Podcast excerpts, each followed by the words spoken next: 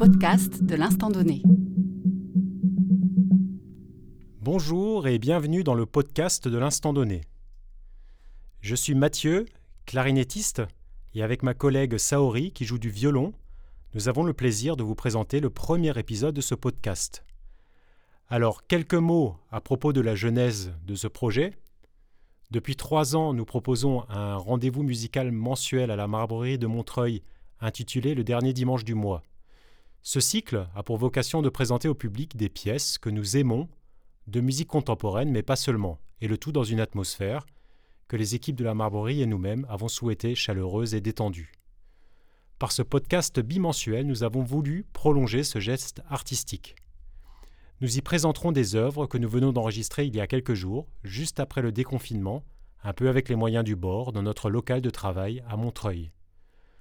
Le premier podcast que nous vous proposons aujourd'hui pourrait s'appeler Musiques intérieures, musique d'intérieur, un titre qui fait bien sûr référence à la période qu'une grande partie du monde vient de connaître, mais aussi à la nature des musiques que nous voulions partager avec vous. Pour commencer, nous avons choisi une œuvre d'Aurélien Dumont, un compositeur français âgé de 40 ans sensible à la notion d'altérité en musique. En effet, dans son travail, on trouve souvent une symbiose de sonorités appartenant à différentes cultures. Il explore aussi le concept de ce qu'il appelle OEM, objet esthétiquement modifié, comme une allusion humoristique aux OGM. Ce compositeur est drôle et charmant. Cette saison, nous avons eu le plaisir de collaborer avec lui à l'occasion de plusieurs projets. La pièce que vous allez entendre s'intitule Fiocchi di silenzio, flocon de silence. C'est une miniature poétique en hommage à Luigi Nono, compositeur vénétien de la deuxième moitié du XXe siècle.